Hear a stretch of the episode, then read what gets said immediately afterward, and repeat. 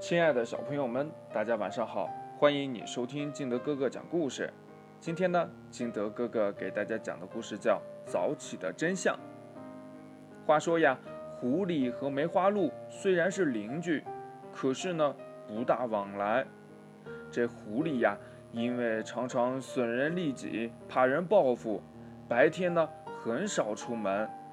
梅花鹿呀，每天七点起床，为孩子们做好饭。孩子们呢，吃饱了便去上学，他就去果园里干活。最近一些日子呀，梅花鹿每天天不亮就起来，急匆匆地出门去了，七点半准时回来照顾孩子。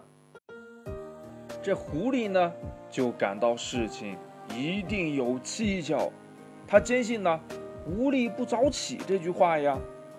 这梅花鹿一定发现了什么好东西，于是呢，这天呀，他就跟踪梅花鹿。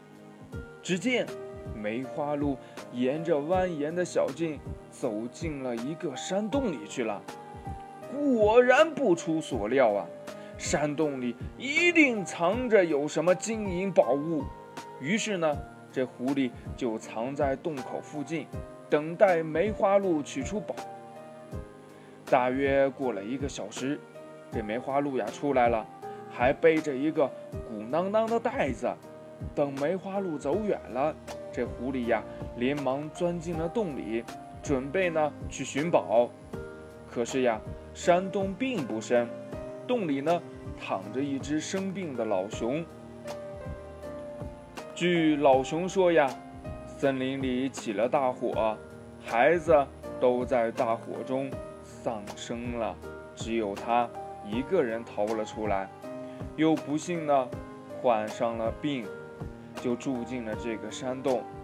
要不是梅花鹿给他送饭送药，细心的照顾呀，他呀早就死了。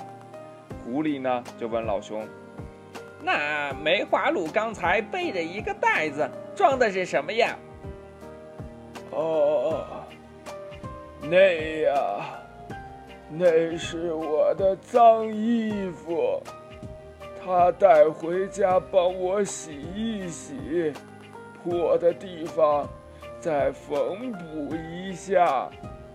他真是一个好人呐！